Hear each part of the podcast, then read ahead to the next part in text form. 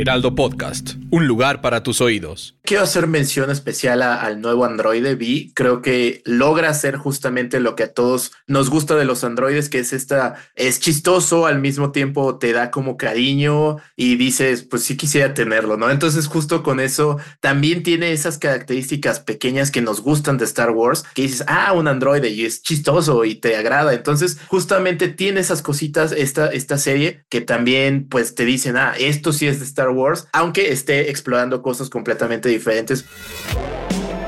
Bienvenido. Desbloqueaste un nuevo nivel de Utopía Geek. Bienvenidos a un nuevo nivel de Utopía Geek. El día de hoy tenemos que hablar de Andor y como ya es costumbre tenemos unos invitadazos de lujo, pero primero que nada quiero saludar a Fede. ¿Cómo estás, Fede? Muy bien, muchas gracias. La verdad, después de ver Andor, como que creo que arrancó un poquito lento, pero ya después como que agarró su camino. Ahorita lo discutimos más a fondo, pero qué bueno que soltaron tres capítulos de jalón, porque si no, probablemente no hubiera estado emocionado una semana esperando un capítulo nuevo.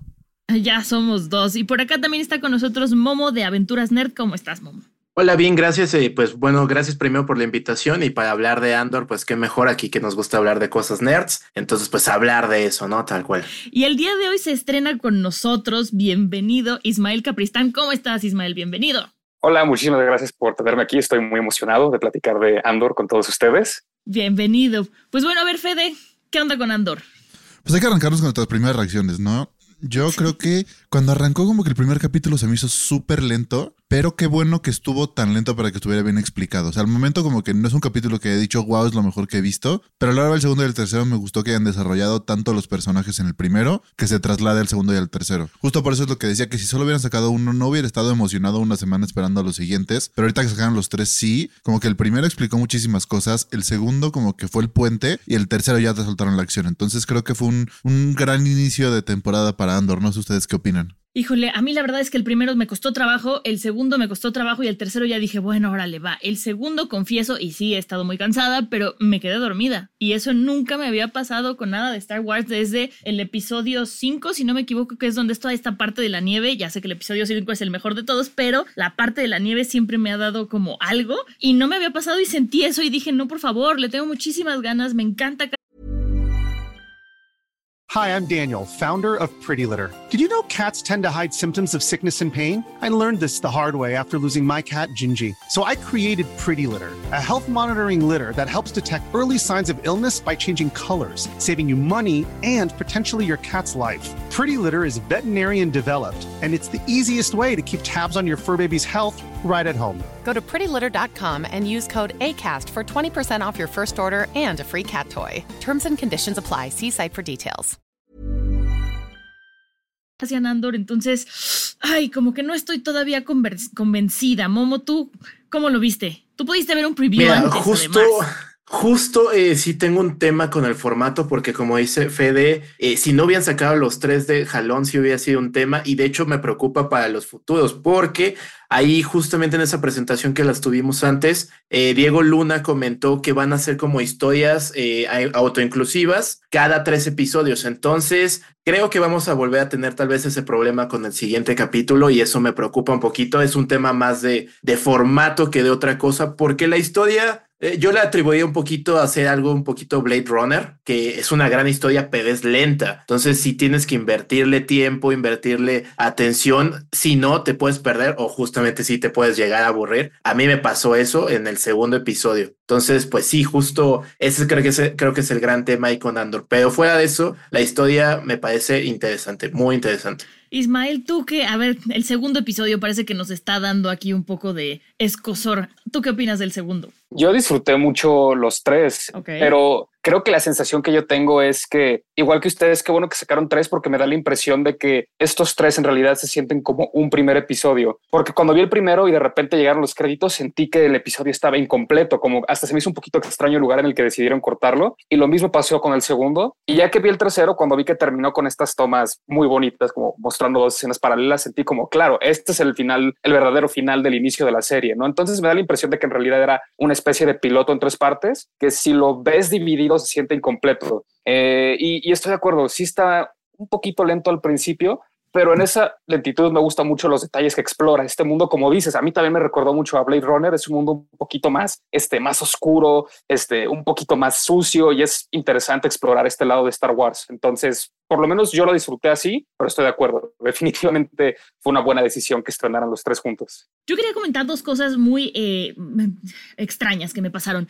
La primera es, y a lo mejor voy a sonar muy payasa, pero tengo un tema con el vestuario. Si bien entiendo que se puede ver así y que funciona, siento que hay algo en la paleta de colores que escogieron para el vestuario que lo siento más disfraz que vestuario. Y eso me distrajo mucho. Digo, yo soy muy clavada con el vestuario. Acabamos de ver en Game en House of the Dragon cómo este, la reina cambia de vestuario para hacer un statement muy firme y está muy bien hecho. Y en cambio acá hay algo en los naranjas amarillos que me funcionan pero me brincan. No sé si fue una decisión consciente o no consciente o si ya soy yo buscándole tres pies al gato. Eso por un lado. Y por el otro, algo que sí me gustó mucho es que estamos viendo algo diferente a lo que habíamos visto en el universo de Star Wars, que es el bueno no es el más bueno del mundo. Entiéndase Obi-Wan, que es el bueno y entonces no mata. Aquí tenemos a Cassian Andor, que empieza matando a sangre fría a dos personas y no es un personaje malo, simplemente tiene que hacerlo. Y esta cosa humana de que podemos ver aquí, a mí me pareció muy atractiva, pero entiendo que no es para todos. Eh, no sé si ustedes opinan algo parecido o si ya me fui muy lejos. Sí, creo que también otra cosa que hace muy bien es enseñarte cómo empieza la rebelión, porque en las otras como que de repente sí, las personas súper top con muchos recursos que quieren empezar una rebelión porque pues dices, bueno, pues porque no les gustan, son sus enemigos, pero aquí ves cómo las personas normales, como las personas comunes viven cada día y por qué iniciarían una revolución. O sea, ¿por qué no estarían conformes y por qué iniciarían una revolución? Como que si los ves en su día a día más así. Me gusta que es un Star Wars sin Jedi, por así decirlo, que es como la persona del universo como vive y por qué haría lo que hizo para llegar a hacer una revolución, ¿no?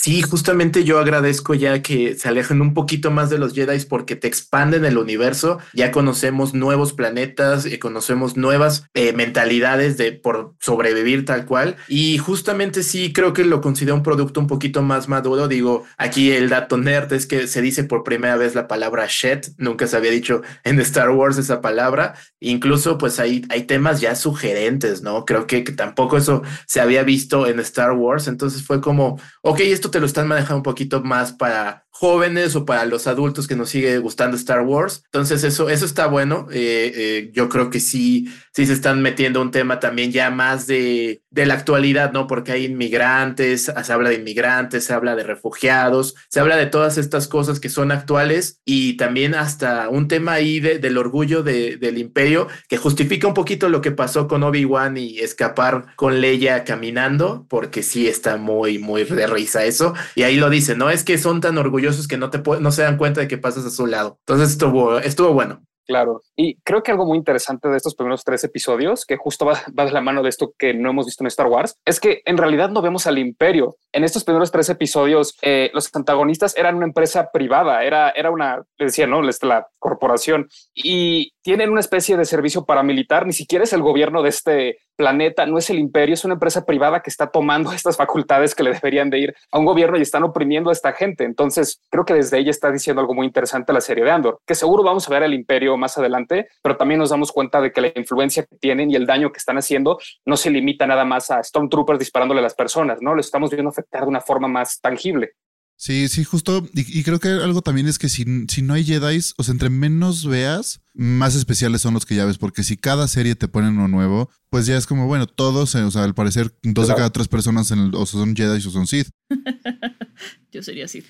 Pero, pero ya viendo como que este panorama más grande los hace más especiales, ¿no? Sí, definitivamente. Y también hay algo que yo agradezco hasta el momento que por fin se rompió esta estructura que llevábamos teniendo desde Mandalorian, que es tengo que huir del planeta y tengo que salvar una criatura. Y luego lo vimos en Boba Fett y luego lo vimos en Obi-Wan, ¿no? Como tengo que... Y aquí siento que sí es un poco diferente. Ahora, mi pregunta va un poco enfocada a lo que decían hace ratito Momo e Isma. Este, Disney, ¿le ayuda o le estorba a Star Wars? ¿Por qué lo pregunto? Por esto de que hay cosas que se sugieren que no podemos ver porque es Disney, ¿no? Por ejemplo, sangre, no puedo hablar sangre. ¿Deberíamos migrar a Star para tener una serie mucho más visceral y real? ¿O nos funciona Star Wars con Disney y que sigue estando cuidadito? ¿Qué opinan ustedes? Pues Yo creo que Star Wars siempre ha sido de niño. Espero no ofender a nadie, pero Star Wars así fue diseñada por George Lucas, ¿no? O sea, desde el inicio era la intención de hacer esta serie de aventuras medio mitológicas en el espacio que pudiera ver toda la familia. Creo que la situación con Disney es que tiene una marca tan definida que por un lado quieren sacar 20 mil producciones, quieren sacar Boba Fett, Obi-Wan, eh, The Mandalorian, The Bad Batch, y con tantas producciones, creo que lo que nosotros empezamos a querer es algo diferente. Y en ese punto es donde dices, ok, ¿qué pasaría si algo diferente fuera una película de Star Wars un poquito más seria, un poquito más sangrienta? Y ahí es donde empieza este, este dilema de, ok, pero ¿tiene espacio una serie más sangrienta, una serie más fuerte en Disney? ¿O valdrá la pena intentar migrar a un lugar diferente? Y pues si, si le sigue funcionando a Disney estas películas un poquito poquito más light, yo creo que la seguirán haciendo, pero si se dan cuenta de que existe un espacio en el que esto podría tener éxito, no veo por qué no lo podrían explorar también por ahí. Sí, justamente creo que Andor es como este, este esta prueba, ¿no? Para ver, ¿sabes qué? ¿Les está gustando esto? Vamos a mover algo por allá, ¿no? Porque justo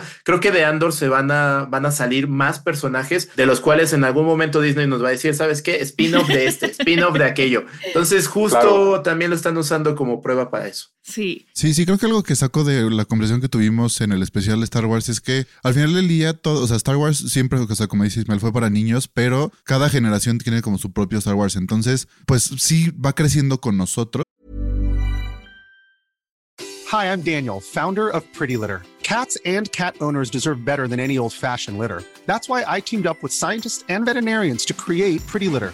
Its innovative crystal formula has superior odor control and weighs up to 80% less than clay litter. Pretty Litter even monitors health by changing colors to help detect early signs of potential illness. It's the world's smartest kitty litter. Go to prettylitter.com and use code ACAST for 20% off your first order and a free cat toy. Terms and conditions apply. See site for details. Hey, it's Danny Pellegrino from Everything Iconic. Ready to upgrade your style game without blowing your budget? Check out Quince. They've got all the good stuff shirts and polos, activewear, and fine leather goods, all at 50 to 80% less than other high end brands. And the best part? They're all about safe, ethical, and responsible manufacturing. Get that luxury vibe without the luxury price tag. Hit up quince.com slash upgrade for free shipping and 365 day returns on your next order. That's quince.com slash upgrade.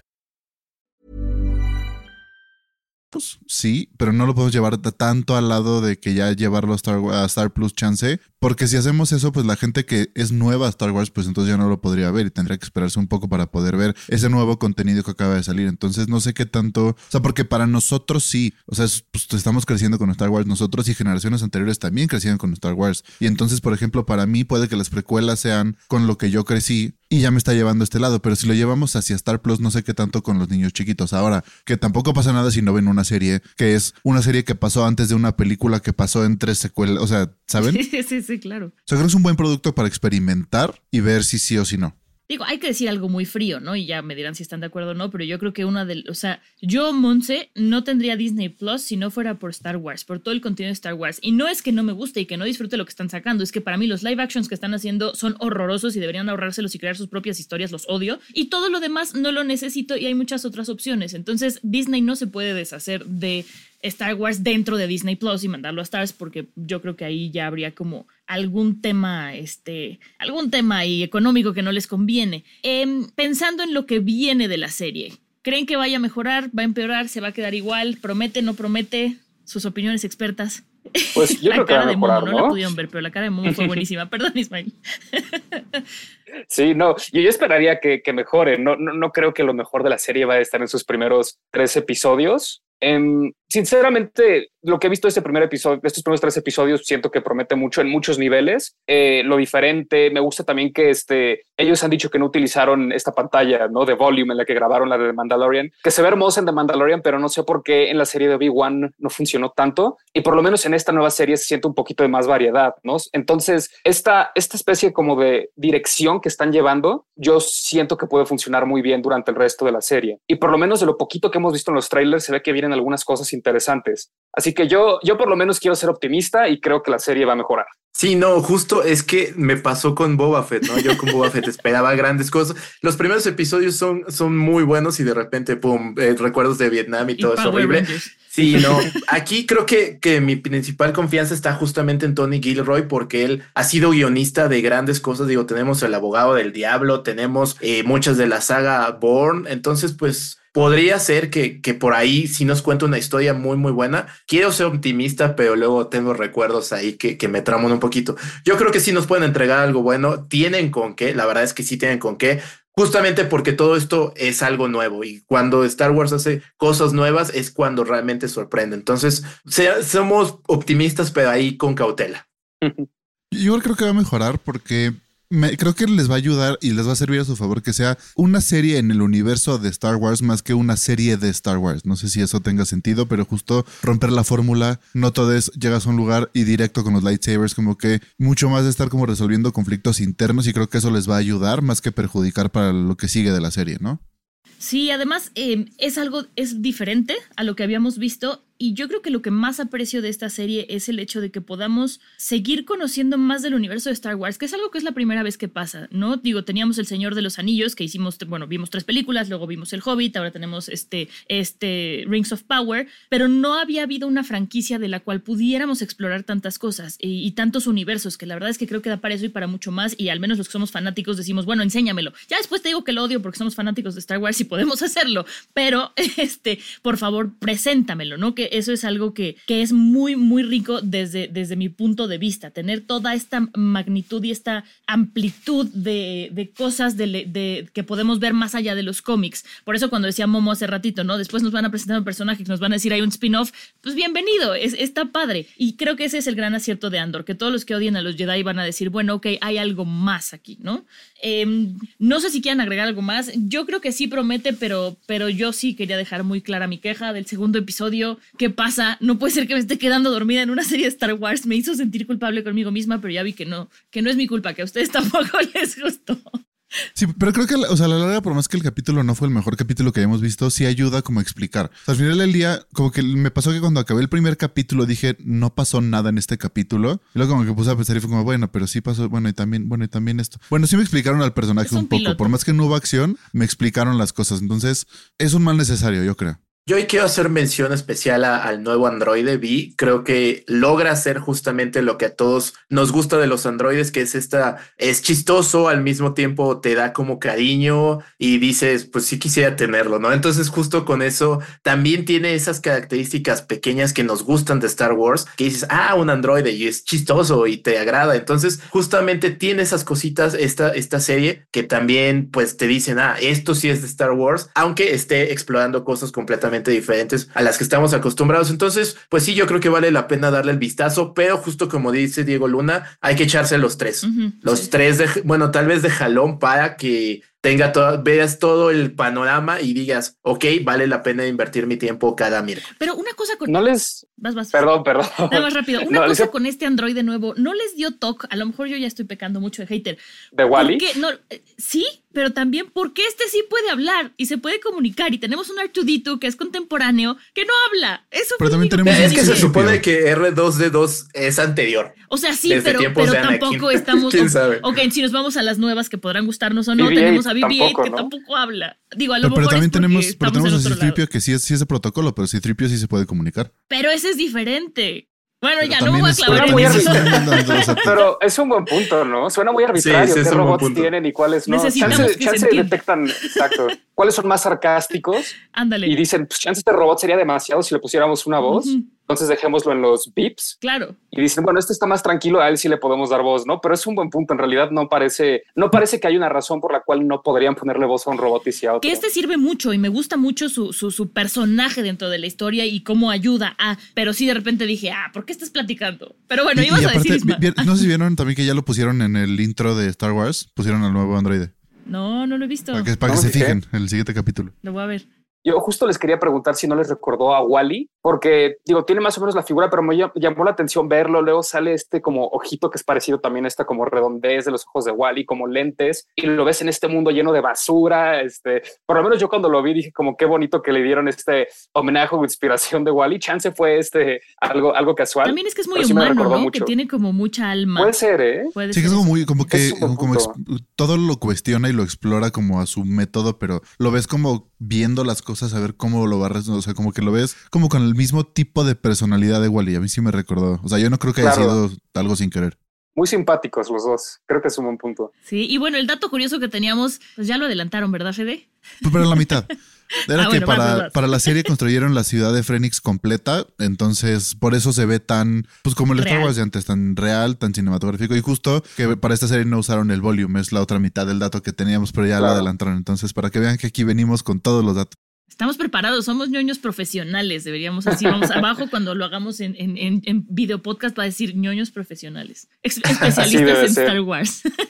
Oigan, pues muchísimas gracias por haberse desmañanado con nosotros para poder platicar de esto. La verdad es que sí, sí era necesario y qué bueno que salieron tres episodios para poder tener un poco más de carnita, porque si hubiera sido el primero hubiéramos dicho, no, ni vale la pena hablar de eso. Hablamos al final, pero ahorita fue, fue muy bueno, entonces gracias por estar aquí, gracias por sus opiniones.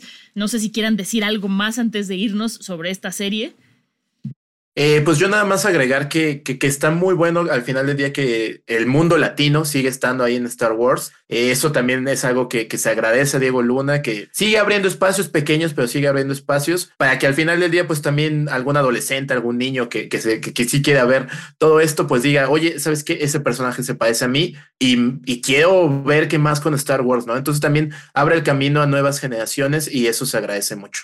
Completamente. Eh, recuerdo cuando salió Rogue One, alguien escribió una carta de que muy emocionado de ver justamente lo que dijiste, de ver a alguien que tenía el mismo acento que tenía él, ¿no? Y pues qué padre que de todos los personajes de Rogue One este, hayan aceptado darle este spin-off a Cassian Andor. Sí, yo, justo soy, muy fan de Rogue One, entonces ahorita cuando la pusieron en IMAX antes de que saliera la serie, sí la fui a ver. Entonces ya había visto un cachito de la serie en el cine, pero sí, creo que justo ese darle ese spin-off y también que decían que, que Diego Luna y que Adrián Arjona hicieron sus propios doblajes, entonces también para que la gente que lo ve doblado porque vive en esta parte del mundo, que pueda también ver a esas personas y decir como, no, pues sí, sí se puede, yo también puedo llegar a, lograr todo eso, ¿no? Pues sí, muchas gracias por, por haber estado aquí. Este, insisto, eh, recuerden que tenemos un episodio nuevo cada lunes y tenemos un bonus cada viernes. Nos pueden escuchar en Spotify, Apple Podcast. Y eh, bueno, pues muchas gracias. Pónganle cinco estrellas al, podcast. Recuerden que en redes sociales nos encuentran en Facebook, Instagram y TikTok como arroba el heraldo podcast. A ti, Momo.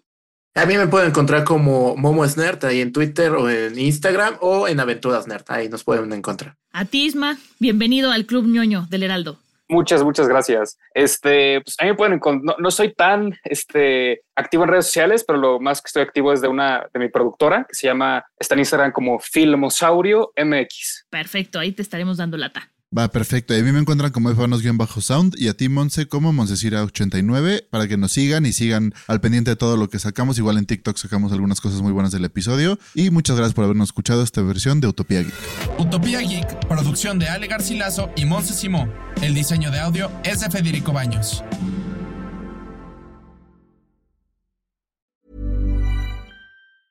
Hi, I'm Daniel, founder of Pretty Litter. Did you know cats tend to hide symptoms of sickness and pain? I learned this the hard way after losing my cat, Gingy. So I created Pretty Litter, a health monitoring litter that helps detect early signs of illness by changing colors, saving you money and potentially your cat's life. Pretty Litter is veterinarian developed, and it's the easiest way to keep tabs on your fur baby's health right at home. Go to prettylitter.com and use code ACAST for 20% off your first order and a free cat toy. Terms and conditions apply. See site for details.